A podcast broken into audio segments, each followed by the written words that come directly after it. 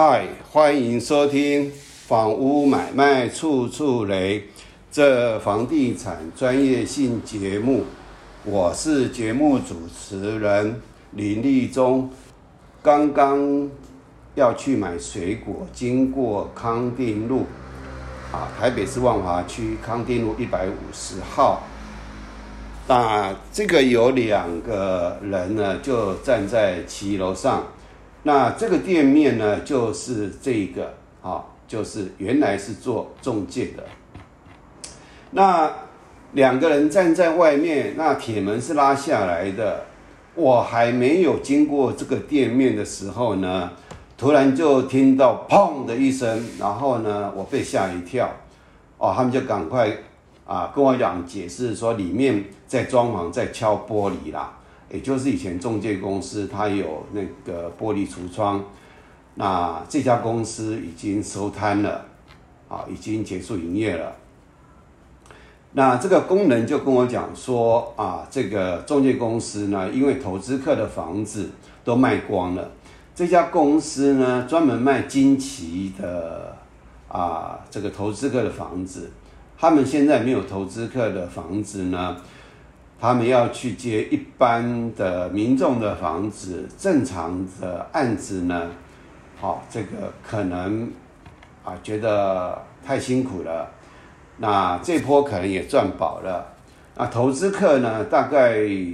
啊应该也不会说全部是由这家公司来啊来由他们专门来销售，因为投资客都是个人呐。万华啦，各地啦，台北市各地都会卖金奇的房子啦。那所以中介公司把金奇投资客委托的案子卖光了，或者是投资客自己卖光了，所以这家公司呢没有案子，那就收摊了。那这个店面啊，我也忘了，它大概是嗯有一段时间了，但是我没有去。追究哈也没有兴趣去研究它什么时候关的，可是很明显的是从这个台湾的这个预售屋啊，台中、新竹各地涨到已经啊，我认为非常的离谱。那以台北市来讲好了，台北市的预售屋有的啊拉到八九十万。拉到八九十万啊，譬如说，嗯，汉口街啊，有的大楼，那成交价实价登录，我记得好像是不晓几年的大楼也啊，一一系列哦，同一栋大楼同时卖掉很多间哦，哦，那像这种状况，那个好像都卖到八九十万，那我家隔壁啊，旧大楼啊，民国八十年盖好，现在好像有三十几年了。那重点是隔壁的公共设施是比较低啦，啊，它预售在民国七十九年预售的时候呢，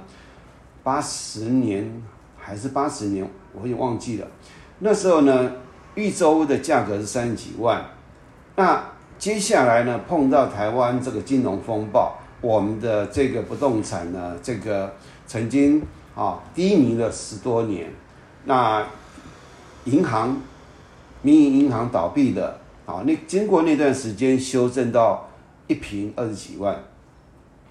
结果这段时间我就在追我们这边的万华的石亚登录每一个月的成交价，结果旁边有一间，啊，前几年成交大概才三十几万一平吧，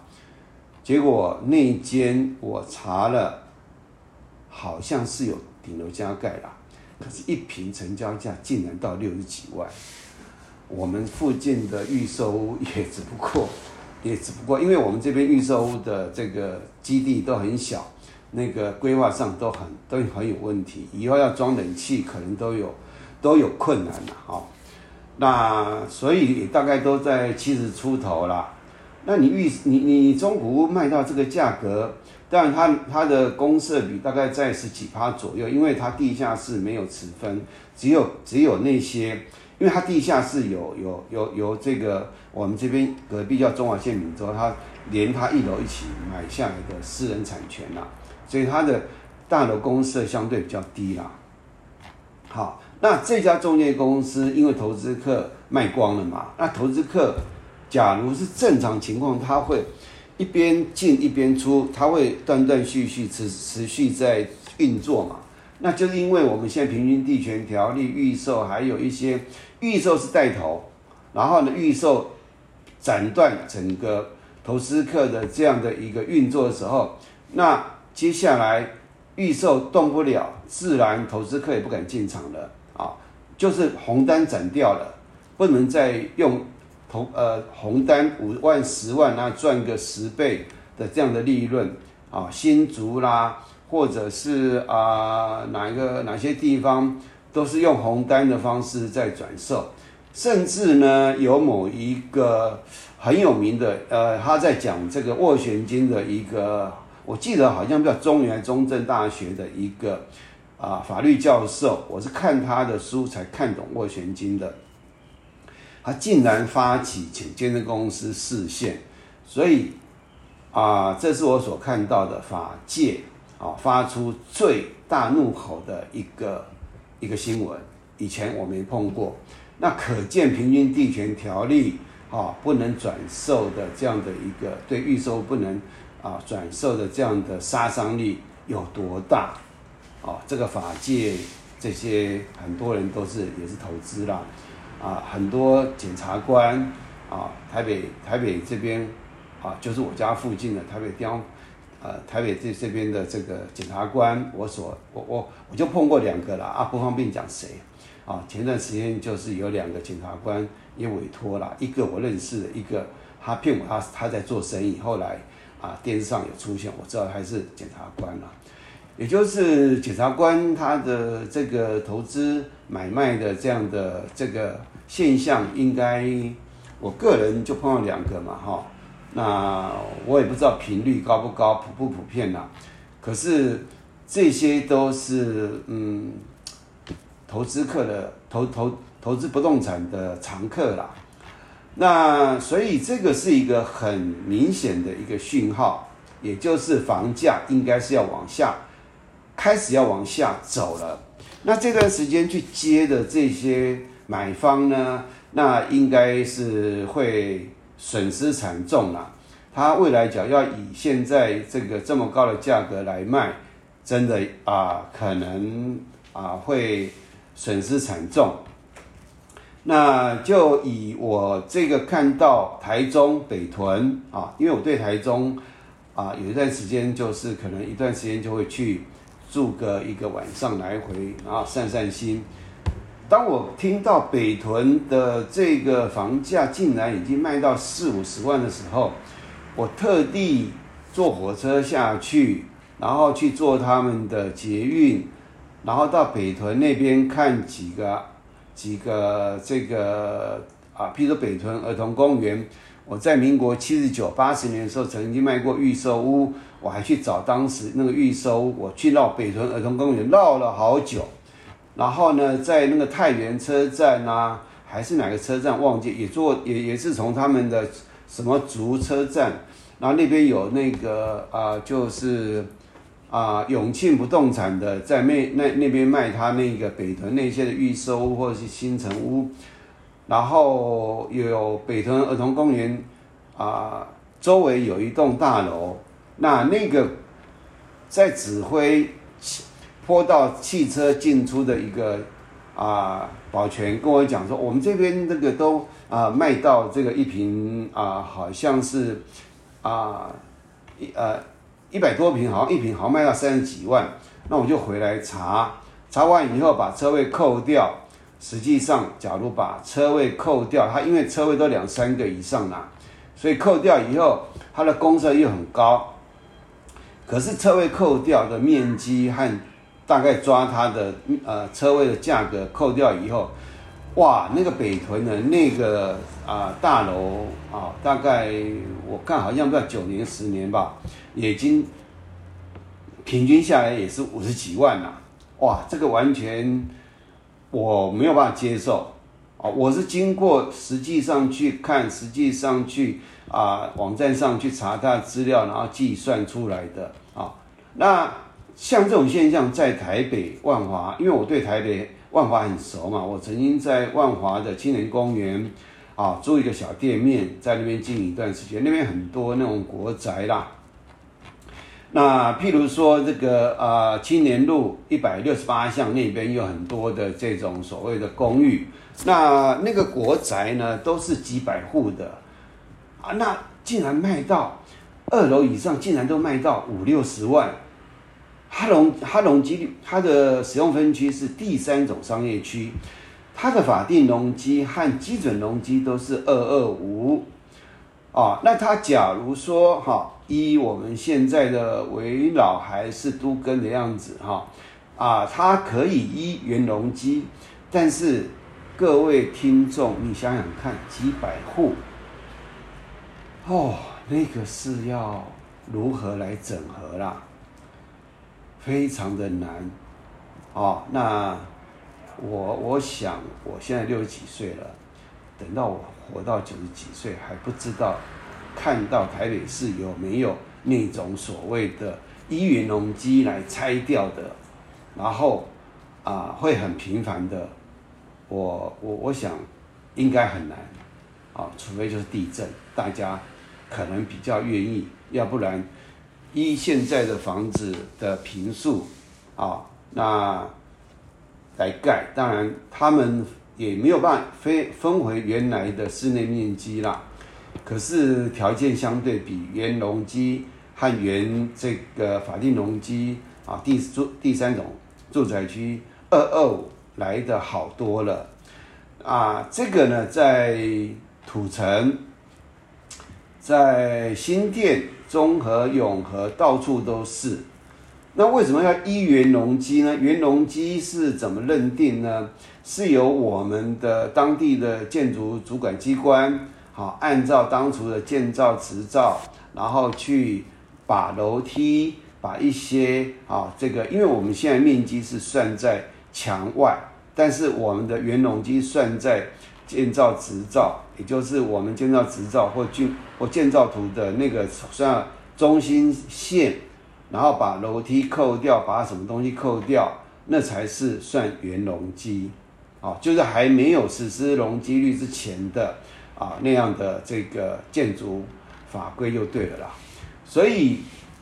这些呢都会以后会套牢，因为接下来啊不再有中不再有那个中介公司和这个投资客在那边啊这个啊这个这个先锋浪，那现在假如通通透退出了。那假如大家能听我的节目了解，应该是要回到回归到啊，回归到啊基本面，也就是你要买公寓就要回归到基本面，它的容积率啊，基准容积多少，然后公寓是怎么去算的啊？那这个基本上啊，可能就是要有很专业，你才有办法去判断。那我们现在实价登录已经让。啊，这个这样的这个这个一般的民众很难去判断的，因为混在一起了，所以啊，要买房地产而不被割韭菜呢，真的要下苦功啊！啊，你工作之余赚钱埋头苦干之余呢，要停下来，然后多多了解一些基本的啊，这个比如说就公寓，你缴大楼，那我没有办法跟你。讲太多，因为大楼基本上已经要拆除重建的内容啊，可能建筑公司不会有兴趣的啦，啊，不会有兴趣的。那你就按照它现在土地面积多少，建筑面积多少，一建平啊，你呃这个造价呃呃呃呃，实价实际上单数上面多少啊，你就自己去评估你要多少钱卖，自己去啊判断多少钱啊，然后你要成交。可是公寓它会碰到拆除重建，或者是永远无法拆除重建，因为万华的第三种住宅区，那个你假如没有达到一定的范围或者这个规定的话，那就是二二五，啊，没有什么好说的。那这个时候的价格可能就会瞬间跌了二分之一，甚至超过二分之以上。你只要看那个万华的青年路一百六十八巷啦，啊，或者是啊万华啊青年路的那个七十几号啊，那个智利社区啊，你去看它的法拍啦，或者是说这个呃实价登录上面的成交价啊，那都超过四五十万了，竟然比我这边还要来的贵。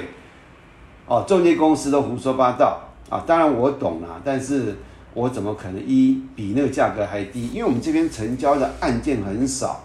那那边户数多，投资客多，装潢多，那一般在景气好的时候，买方他不会去啊去分辨，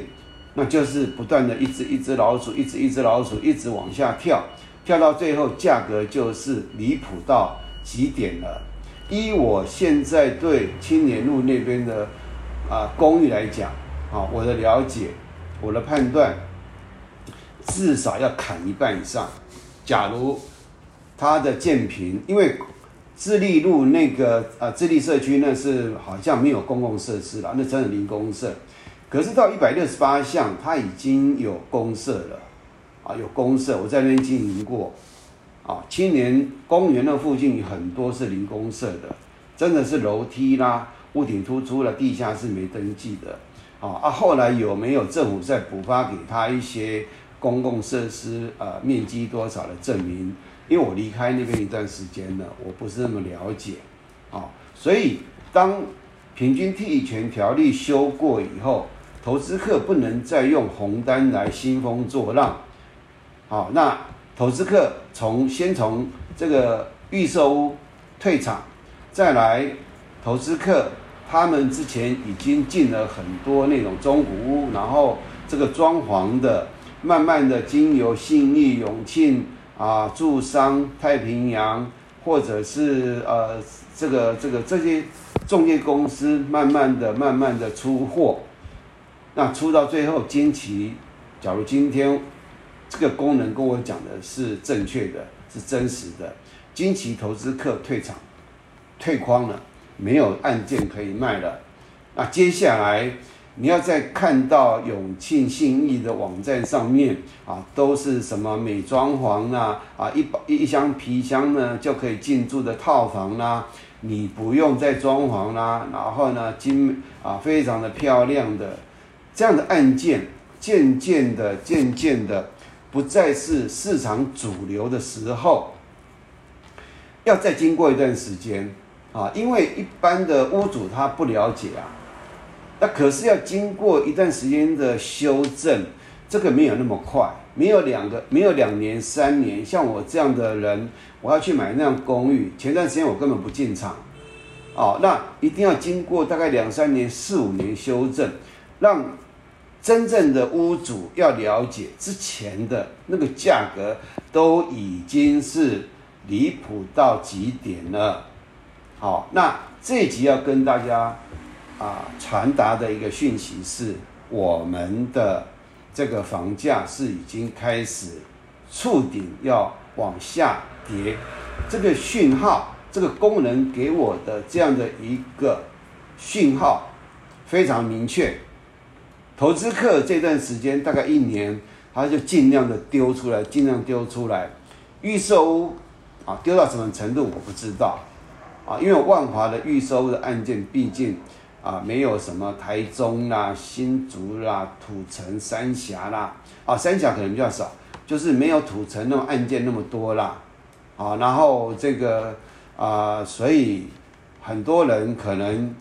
啊，预售屋。可能当时买的可能也不是那么贵啦，啊，因为毕竟万华这次也没涨，也涨不动了。可是涨不动不代表这波下修的时候，万华的房子是会往下修的哦。也就是万华的这个房价啊，预售屋可能不会往下修哦，因为我们现在的建材和功能比较涨价，可是当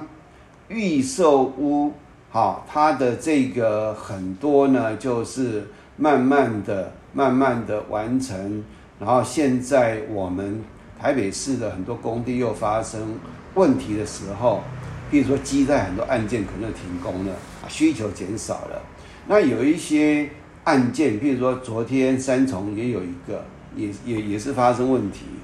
因为为什么？就是我们的这个机械设备能力，好专业人力呢，跟不上我们拆除重建的这样的量能，